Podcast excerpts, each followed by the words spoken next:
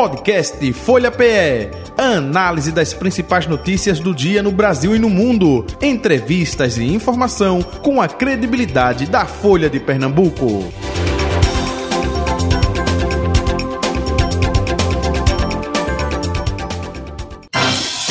Folha Política. Muito bem. Estamos na terça-feira, dia 5 de setembro de 2023, recebendo em nosso estúdio o presidente da ALEP, Assembleia Legislativa do Estado de Pernambuco, o deputado Álvaro Porto. Presidente, muito bom dia, prazer recebê-lo aqui eh, na Rádio Folha FM, seja bem-vindo, hein? Bom dia, J. Batista, bom dia, Betânia, bom dia a todos os ouvintes da Rádio Folha.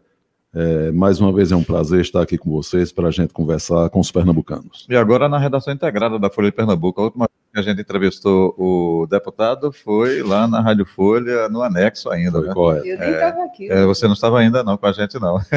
Betânia Santana, bom dia, prazer tê-la aqui Jota, com a gente. Bom dia, obrigada, Jota. Obrigada deputado por ter aceitado o nosso convite, depois de tanto tempo. Foi um esforço. Né? Foi nada. Foi você que não estava me convidando. Uhum. Toda e semana, toda semana eu dizia, Betânia, abre um espaçozinho lá para mim, você deixa no segundo semestre e tal. Aí pronto, Deixa eu, eu aguardei. Acalmar, né? Deixa primeiro se acalmar. E, a, última vez que eu entrevistei ele, para você ter uma ideia, foi quando ele era oposição ainda, não é? O governo anterior. Olha o tempo que faz. Né? Presidente, seja bem-vindo mais uma vez. Obrigado. Vamos falar justamente um pouco eh, desta eh, fase, né, como presidente da Alep.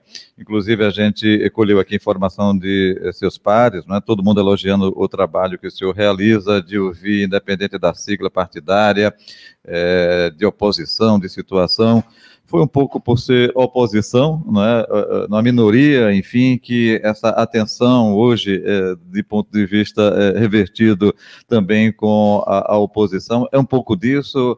É, que fórmula o senhor utiliza justamente para comandar a Alep, hein? Jota, a gente, graças a Deus, ali a gente conseguiu ter o consenso na eleição da presidência teve, nós obtivemos os 49 votos, com o meu, é claro, e o nosso trabalho foi justamente esse, para a casa ser uma casa independente, mas ser uma casa que atenda os anseios dos pernambucanos. Nós estamos ali para trabalhar pelo povo de Pernambuco. Afinal, a gente foi eleito pelo povo.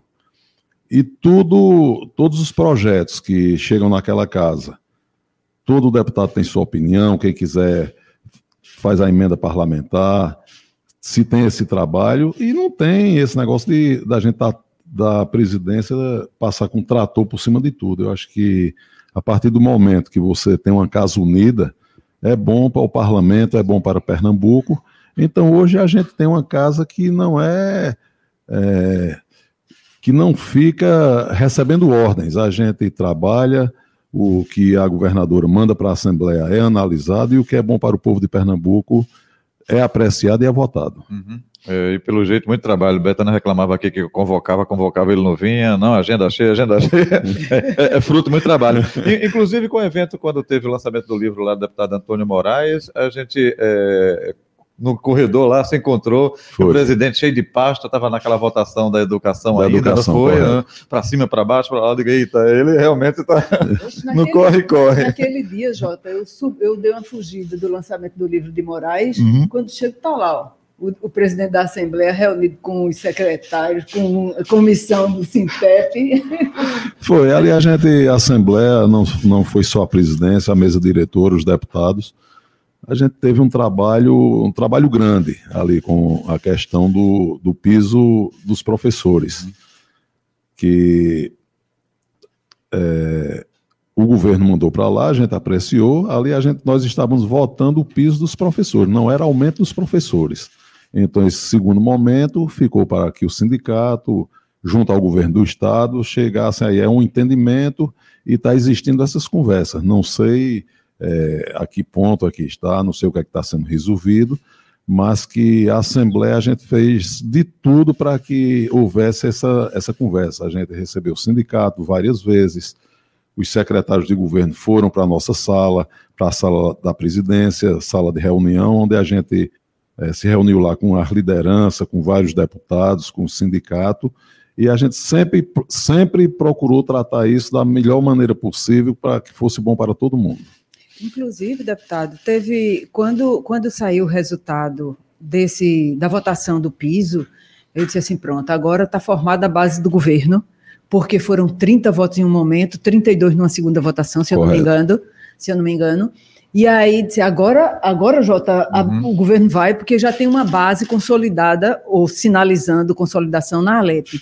O senhor sente que foi a partir daquele momento ou que essa base ainda está desestruturada e ela precisa de um reforçozinho nesse segundo semestre? Olha, Betânia, o que, o que eu digo é que, como eu falo aqui, que o que vai para a Assembleia, os projetos que vão para lá, a gente vai analisar independente de oposição de governo, a gente faz o trabalho na casa e sem ter submissão. Então, é, é claro que todo governo precisa ter uma base política na Assembleia, a governadora está formando a base dela na Assembleia, ainda não tem a base, é, uma coisa sólida.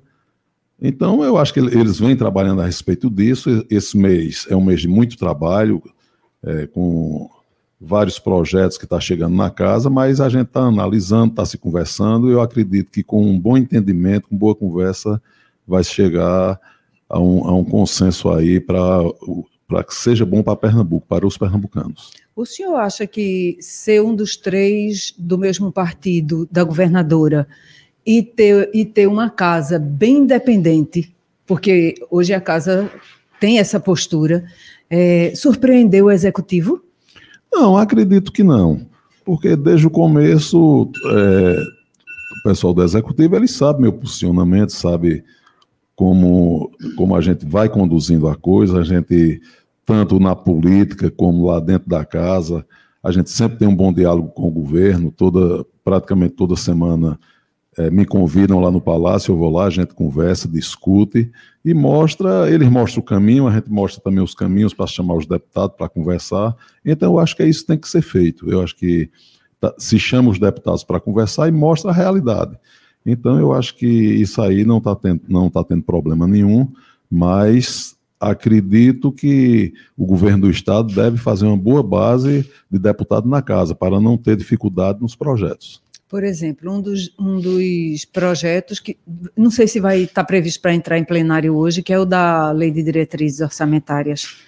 Ele teve o, o parecer da relatora foi, foi recusado, né? Na Correto. semana passada. E, na, não, na semana atrasada, eu acho. E aí a comissão, o plenário não, não tinha minoria, não tinha o, o número mínimo de, de votantes, para que né? fosse para votação. E aí eh, consideraram até que foi uma manobra governista, porque não ia ter condições de votar um projeto que estava bem diferente do que o executivo mandou. O senhor acha que essa, o que é que vai passar finalmente dessa lei de diretrizes orçamentárias? Está indo hoje para a votação. Esse projeto, eu acredito que vai ser aprovado e o que o governo do estado não concordar, ele é, vai vetar isso aí, e esse veto volta para a Assembleia, que aí vai ser analisado se vota a favor, se vota contra o veto, mas vai, vai ser encaminhado quando for, for para votação, também pode ser, pode ser que não seja aprovado. Ele hoje vai para a votação, pode ser aprovado, pode não ser. Se ele for, se ele for aprovado, volta, vai para o governo do estado. O governo do estado ou sanciona do jeito que foi aprovado, ou vai, ou vai vetar algumas, algumas coisas lá. E também, se não for aprovado, vai ter que ir um novo projeto para começar do zero lá na Assembleia. Tem tempo para isso, porque essa LDO já é para o orçamento do próximo ano. Não, né? mas tem tempo. Tem tempo ainda, tem. né? É, e junto a esse, a esse projeto que é, está sendo aí polemizado, a gente tem um pacote fiscal na casa tramitando Correto. ainda, né, deputado? Com uma, uma, o que é considerado uma benesse pelo executivo, que é a redução do percentual de IPVA, também questionado pela oposição, porque tornou-se linear, e o, mais, o ponto mais polêmico, que é o aumento do ICMS. Como é que o senhor está avaliando e como está acompanhando essas discussões? Olha, Betânia, isso aí, até por conta da, da reforma tributária, todos os estados estão se adequando a isso. Então, o governo de Pernambuco tem que se adequar também para não ter percas futuras. Hoje, inclusive no Palácio, na reunião que teve com vários deputados, o secretário da Fazenda, o secretário de Planejamento, a gente, até naquele momento, conversou a respeito dos estados vizinhos, porque Pernambuco hoje leva uma desvantagem em relação à Paraíba, com, com ICMS mais baixo, então muita gente faz compra na Paraíba, muita, muitas empresas têm é, filiais na Paraíba para para tudo, para comprar automóvel, para o que for preciso, por conta da alíquota de lá que é mais baixa. Então, Pernambuco é, vem sofrendo essas percas. Então, eu acho que aqui Pernambuco deve, eu acho que deve igualar. Não adianta você você dar um aumento do ICMS aqui para a gente ficar continuar maior do que o da Paraíba, maior do que o Rio Grande do Norte, de Alagoas, que vai continuar no mesmo. Vai aumentar a arrecadação, você vai aumentar o imposto, mas não vai, não vai aumentar a arrecadação. Porque a partir do momento que, que os outros estados estão tá com o ICMS mais baixo, Pernambuco vai continuar perdendo com isso. Então, o trabalho que a Assembleia vem fazendo, a gente vem conversando com os outros estados, inclusive, eu, é, a informação que a gente teve foi que os governos dos estados vizinhos mandaram também já seus projetos de lei. Não sei se está igual o de Pernambuco, mas o que se combinou foi isso, que era para colocar todo, inclusive todo mundo junto, para se ter essa votação, para ficar, para ficar por igual e ninguém ter, ter a perca. E essa, a questão também do, do, do IPVA, a gente, eu vou dar um exemplo da, do meu município, Canhotinho. Canhotinho deve ter, eu acho que entre 2.500 e 3.000 motos por aí. Mais de 50% não tem, não paga o IPVA por, por, por, conta que o IPVA é caro, os carros também é a mesma coisa. Então, a partir do momento que está baixando, que ela está mandando baixar é, o imposto do IPVA, tem muita gente que está chiando com isso, tem alguns prefeitos, mas se, for, se você for analisar, a partir do momento que você é, que baixou o IPVA, o pessoal vai começar a pagar, então esse dinheiro vai, vai ficar entrando esse dinheiro no Estado. E do jeito que está hoje, o pessoal compra o carro, faz a primeira matrícula, ou muitos deles não fazem, que ficam rodando na zona rural, e de todo jeito o Estado fica sem arrecadar. A partir do momento que você é, tem algum isento, isenta alguma, algumas categorias e, e que baixa o IPVA, eu acho que é mais dinheiro que entra para o Estado. Então a gente tem que analisar essas duas, essas duas coisas aí que está que tá para ser votado. Eu acho que essa questão do IPVA, eu acho que vai ser bom para a população, vai ser bom para o governo, vai ser bom para as prefeituras. Eu acho que isso aí não vai ter queda nenhuma na, na arrecadação. Na arrecadação.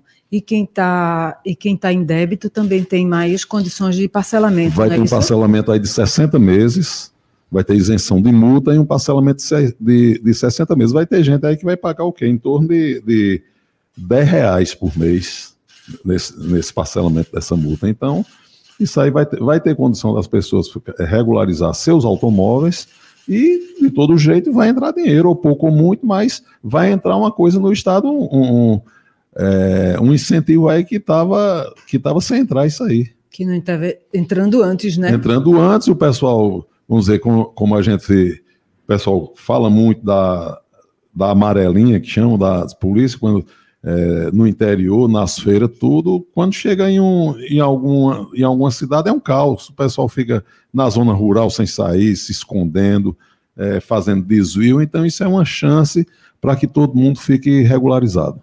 E o senhor estava falando outro dia que, é, falando nessa coisa da arrecadação dos municípios, né? Que conhece de perto a choradeira dos prefeitos, porque tem dos prefeitos dentro de casa e porque tem a experiência de ser prefeito, de ter sido prefeito também.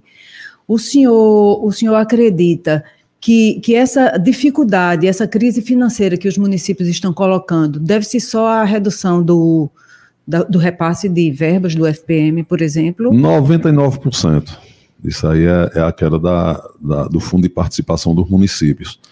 Inclusive na abertura lá da, da do Congresso, do da... Congresso da MUP, quando eu falei para os prefeitos, eu falei justamente isso, na questão da cobrança junto aos deputados, que a gente sabe o seguinte, Betânia, toda. Eu, quando assumi a prefeitura em 2005, nós pegamos uma prefeitura, só tinha, parece que um era dos PSFs. A gente disse, vamos aumentar aqui o que a gente puder teve um incentivo do governo do estado, do governo federal, a gente colocou, ficou com 12 12 PSFs. De 2 para 12? De 2 de dois para 12, Com seis meses começou a diminuir o dinheiro. Então, o que, o, o que hoje tem é o seguinte: muitas vezes o governo federal incentiva as prefeituras a aderir a vários programas, aparece o dinheiro no começo e depois ali morreu. Eu estou dizendo isso pela, até pela questão que está surgindo agora do piso de enfermagem. Eu acho mais do que justo ter esse piso de enfermagem, mas as prefeituras têm que saber de onde é que está vindo, de onde é que vem o dinheiro e se só vem esse ano, e se só vem para um ano, porque é muito bom. Aprova mas e o dinheiro? Principalmente dos municípios que dependem do fundo de participação. A questão do município que tem, que, que tem arrecadação própria, eu acho que isso aí não tem problema nenhum. Mas principalmente os municípios pequenos, o que a gente vem escutando em termos de conversa com prefeitos, com tudo, é que em vez de melhorar, pode haver demissões nisso aí, pela questão de não ter o repasse. Então, é uma coisa que tem que ser bem analisada, tem que, tem que, tem que pensar direito as prefeituras na, nessa questão da criação das leis para que seja pago o piso. Volto aqui a repetir, é mais do que justo, eu acho que ainda é pouco. Mas tem que ver de onde é que vai vir esses dinheiros para a prefeitura. Não adianta você fazer um negócio para agora para o momento. O que deviam fazer agora para o momento era ver como é que vai fazer aí para restituir esses municípios, porque você pega a partir do mês de junho, já teve mês aí de cair 25%, esse mês agora parece que já vai se eu não me engano, 24% na arrecadação. Então o pessoal está pagando a folha a pulso, fica sem dinheiro para investimento, para custeio, para construir novas obras.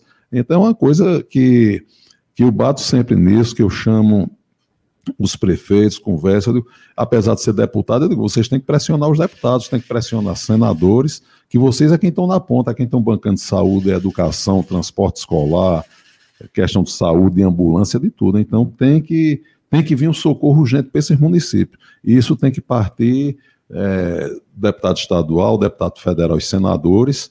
A gente, é claro, em Brasília a gente não tem é, interferência nenhuma lá em Brasília, mas a gente pode também cobrar dos deputados federais. Então é isso que, é isso que, que o trabalho que a Assembleia vem fazendo, que os deputados vêm fazendo. Diariamente a gente está lá com os prefeitos, é como dizer mesmo, é a choradeira mesmo. Mas é uma coisa que a gente entende, é a gente que, eu que faço política no interior, que sou do interior, que já fui prefeito, a gente sabe hoje a situação que os municípios estão passando. O presidente Álvaro Porto Betânia, é, me permita, até o deputado Zé Patriota, que comandou a MUP, né, presidiu a MUP, ele falou que dos 184 municípios aqui de Pernambuco, a grande maioria depende única e exclusivamente do FPM, né? Isso, São poucos os que têm vida própria para dizer assim, não, geração de recursos, enfim. Então, olha só, para o estado de Pernambuco, como isso é, impacta diretamente nesses municípios, né? E você vê o seguinte, que a maioria dos municípios maiores, vamos dizer, eu, eu dar um exemplo aqui, o Recife, ele não teve queda nem nem CMS, nem o Fundo de Participação. O maior prejudicado é, são os municípios do interior. Então é uma coisa que tem que ser revista, isso aí tem que ver essa divisão que vai vir aí desses novos tributos, o que é que o que é que vai ficar para as prefeituras e fazer uma análise, porque tem prefeitura que tem prefeitura que nem precisa, mas tem outras que precisam, então tem que ser analisado aí é, a melhor maneira dessa redistribuição aí de, de, desses tributos que estão sendo aprovados. Hoje, inclusive, lá na inauguração, Jota, do, uhum. de, uma, de uma parte do Hospital Agamenon Magalhães, de uma ampliação, a governadora disse que já tem dinheiro em caixa para pagar o piso da enfermagem, mas precisa saber como é que vai ser essa distribuição ou essa redistribuição junto aos municípios. É, é aquela coisa do a gente tem hoje, né? E como é que vai ser depois, é para poder sustentar esse repasse, né, uhum. né, deputado? É um, é um problema sempre constante. Outro problema, além do, da saúde, é a questão de segurança. O senhor é, é um homem ligado às forças de segurança, e como é que o senhor está avaliando essa, essa, esse cenário? A população tem reclamado muito de violência, de aumentos de homicídio, de feminicídio e de roubos comuns mesmo, todo mundo com um sentimento de, de insegurança, né, de medo. De... O senhor, como é que o senhor avalia e tem aí um novo secretário, não é? Olha, é, nossa avaliação, Betânia, não é só do presidente da Assembleia, do deputado Álvaro Porto, é do cidadão, do que chega para a gente. A gente está todo mundo assombrado, Está todo mundo com medo dessa questão da segurança, onde muita gente me procurando, até pela questão que o novo secretário fez parte do Pacto pela Vida. Naquela época, isso aí a gente. Isso é, é, fato e não é de se esconder, que não tem o que esconder. Eu fui um dos grandes críticos na época do secretário. Praticamente toda semana eu estava na, na tribuna cobrando segurança, criticando. E chegou, o secretário foi exonerado. Naquela época ele foi exonerado. Teve aquela. Depois parece que ficou numa assessoria da, do governo do Estado. Ainda mas, ficou vinculado. Ainda né? ficou vinculado, mas mesmo com esse vínculo, foi quem comandou a Operação Torrentes da, na Polícia Federal, lá no Palácio, naquela época, quando a polícia foi para o Palácio. Então, é, não foi surpresa só para mim, mas para muita gente, principalmente o pessoal da segurança, está muita gente apreensivo, não sabe qual vai ser esse relacionamento. Em um momento onde está, onde está entrando um novo plano de segurança, que estava sendo comandado pela delegada Carla, quando menos espera, entra agora outro secretário. Outro secretário. Então a apreensão está muito grande dentro da Polícia Civil, como da Polícia Militar, e a apreensão maior está na população, que a gente vê agora no final de semana, teve 38 homicídios nesse final de semana. Então é uma coisa preocupante. É, está havendo em vários distritos no interior do estado, está havendo toque de recolher, seis horas da noite, seis e pouco, ninguém sai mais à rua, todo mundo com medo. Então, isso aí, a questão da segurança tem que ser uma resposta rápida. Tem que ser uma resposta rápida, a gente tem que ter uma polícia militar e uma polícia civil. São duas excelentes é, instituições, mas que precisa ter incentivo, tem que ter cobertura, porque isso aí eu sempre comento em todo canto, a gente, a gente não vai admitir excessos, mas também a polícia não pode lidar com bandido chegar com flores na mão. Eu acho que tem que. É, você não pode chegar no canto, ser recebido a bala e chegar com um buquê de flores na mão. A, a polícia tem que entrar para cima, mas acima de tudo tem que ter apoio. E hoje é o que se cobra muito da polícia, é, na questão de ações contra a bandidagem, contra o crime organizado mas que precisa ter um apoio do, do seu chefe, no caso do, do secretário de Segurança, do chefe da Polícia Civil, do Comando Militar. E muita gente até defende hoje em Pernambuco, falando desse modelo que, que hoje aí está, que deveria ser o quê? A Polícia Militar ter o status de secretaria, a Polícia Civil ter o status de secretaria, cada um comandar suas pastas, e é claro, todos eles vão ficar reportados à governadora. A governadora, a governadora é a comandante geral. Então, essa questão, muita, muitos é, questionamentos hoje é justamente isso: é, é falta de apoio da SDS às instituições. Então seria meio que voltar à antiga Secretaria de Segurança Pública, correto, né? Que é o, correto. esse modelo meio Porque independente das corporações. era independente e a gente via que funcionava. Depois, é, mudou esse modelo aí, tá aí esse modelo que está, que a gente está vendo que não está andando. Que não está andando, não andou no Pacto pela Vida. Eu sempre critiquei. Teve um período aí do Pacto pela Vida que funcionou, depois começou a desandar né? e, e, nunca mais na vida se aprumou.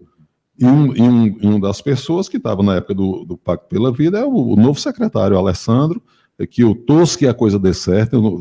Eu estou aqui falando porque na época eu critiquei muito, eu falava, e hoje estou aqui, torço por ele, espero que dê certo, porque se der certo, não é só vai dar certo para ele, não, vai dar certo para a gente, vai dar certo para população de Pernambuco que está clamando pela segurança. Uhum. Ele saiu justamente na hora que os, em que os números começaram a desandar. Correto. Né? Uhum. Quando o, o, pacto vinha bem, bem assim, bem estabelecido, de, reduzindo homicídios e tal. E aí, quando começou isso, que ele sei lá, não sei se foi ele ou se foi um esquema maior, não sei, não sei explicar. Mas os números começaram a subir de homicídio, de tudo que é tipo de violência, e aí ele foi exonerado. Uhum. Né? Aí é muito estranho, realmente, o retorno dele, justamente quando alimentava um, um, um pacto que é criticado, uhum. e que uhum. depois, no momento que não deu certo. Que na época até ficaram chamando até o pacto pela morte, não isso, era na, nem isso. pelo pacto pela vida. É, porque...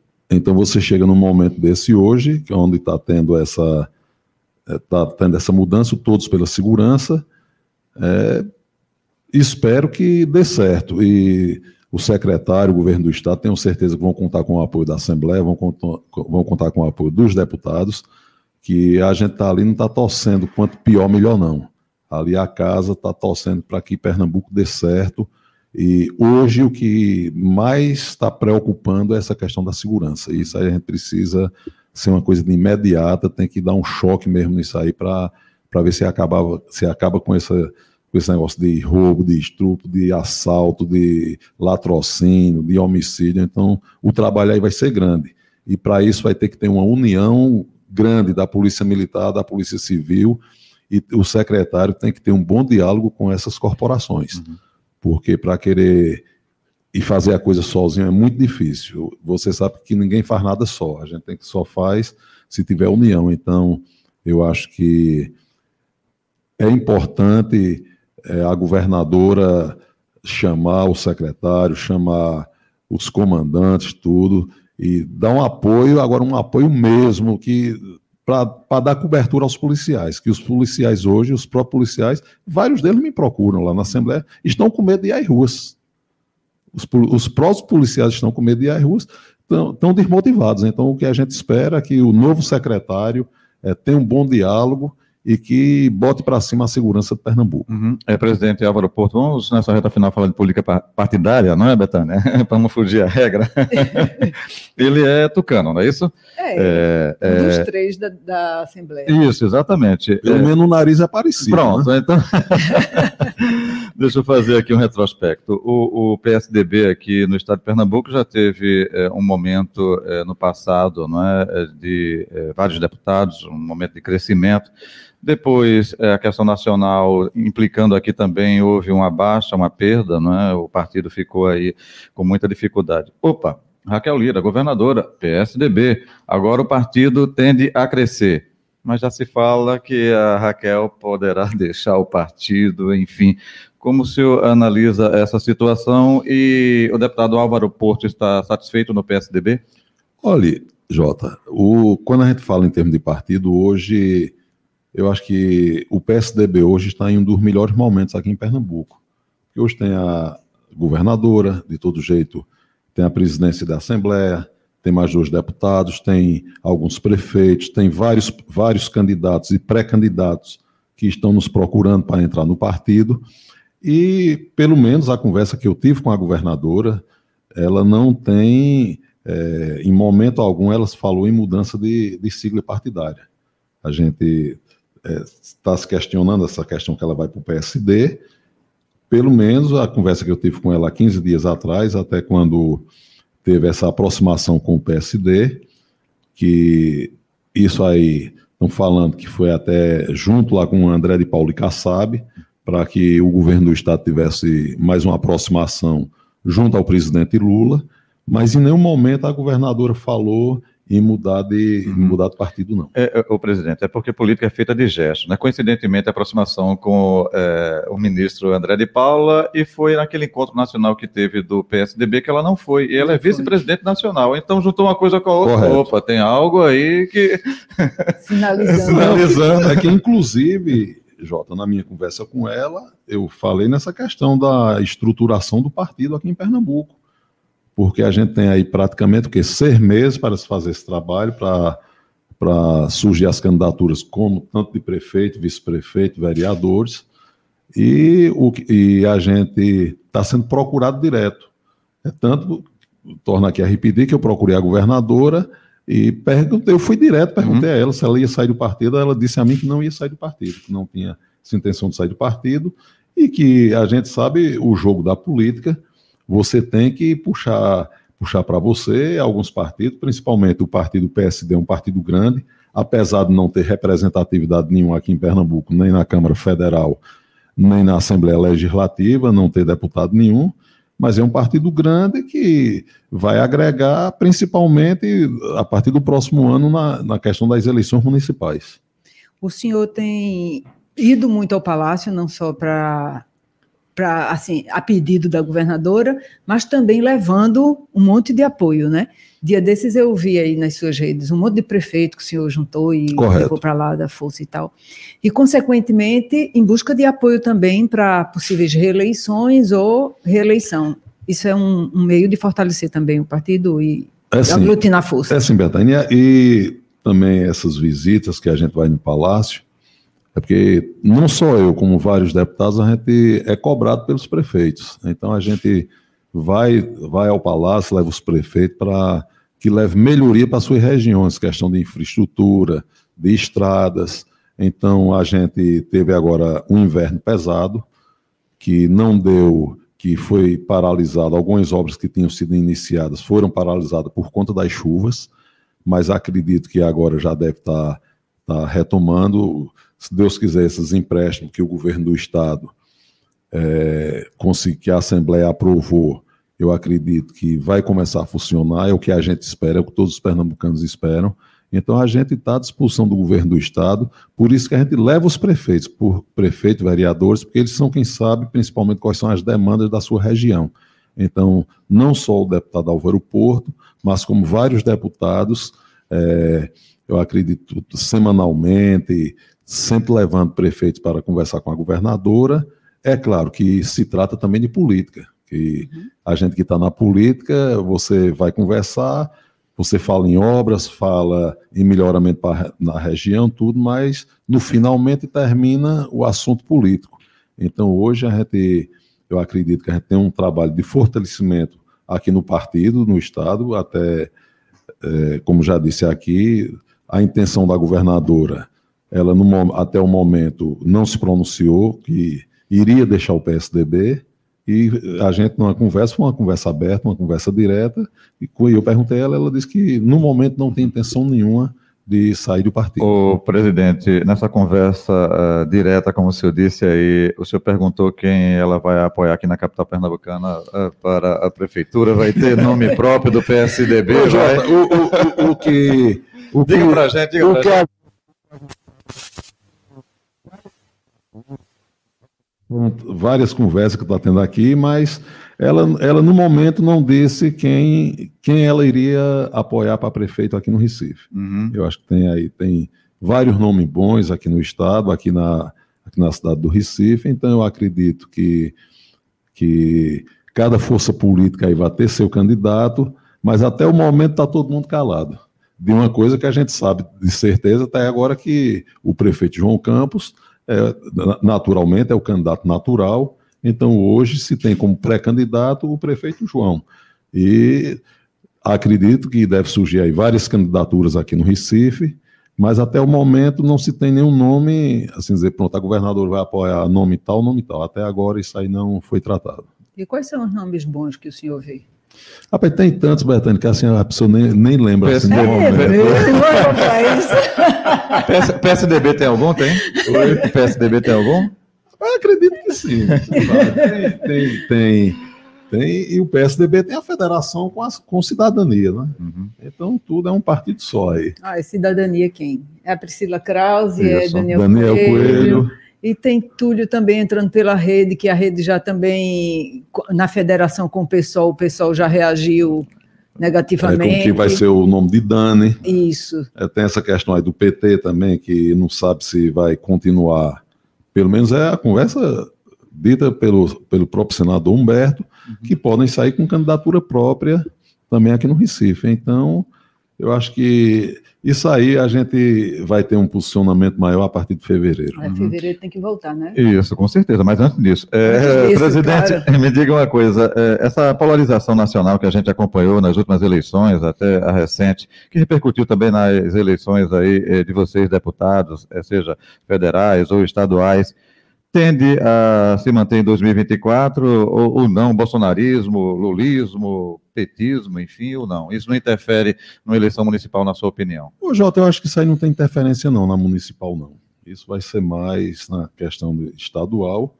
E a gente não sabe como é que vai ficar em 2026. Eu acho que tem um longo tempo aí pela frente aí, que a gente sabe que as eleições estaduais começam a ser faladas depois das eleições municipais. E essa questão da essa questão é, eu não acredito que isso no interior, principalmente no interior, não tenha essa influência, não. Da questão de, do bolsonarismo, do lulismo, eu acho que aí não, não vai ter interferência nenhuma. Isso é a realidade de que papai canhotinho? É, a realidade que Papá de Canhotinho de várias cidades lá do Agreste. Como é que Papá hoje, Álvaro vai para a reeleição, é? Vai, vai sim. E Canhotinho, como é que tá? Também vai para a reeleição. Eita, pensando que é só a presidência da Assembleia. Muito bem. Presidente Álvaro Porto, muito obrigado pela sua participação aqui com a gente, viu? Prazer revê-lo. Betânia, convide ele mais vezes, não é, Betânia? Por favor. É, né? eu vou ver. É, abra mais espaço, Betânia. Não, não me dê uma amassada dessa, não. É, eu vou ver se eu me esforço por isso. Jota, saúde e paz, viu? Um abraço, até o um próximo encontro. Ah, eu que agradeço a vocês, agradeço a você, Jota, agradeço a Betânia. E tenham um bom dia. E foi muito bom estar hoje aqui conversando com vocês. E um grande abraço para todos os pernambucanos. Igualmente. Betânia, um abraço até amanhã. Até amanhã, Jota. Final Obrigada. do Folha Política de hoje, que volta amanhã nesse mesmo horário. Folha Política. Podcast Folha PE. Análise das principais notícias do dia no Brasil e no mundo. Entrevistas e informação com a credibilidade da Folha de Pernambuco.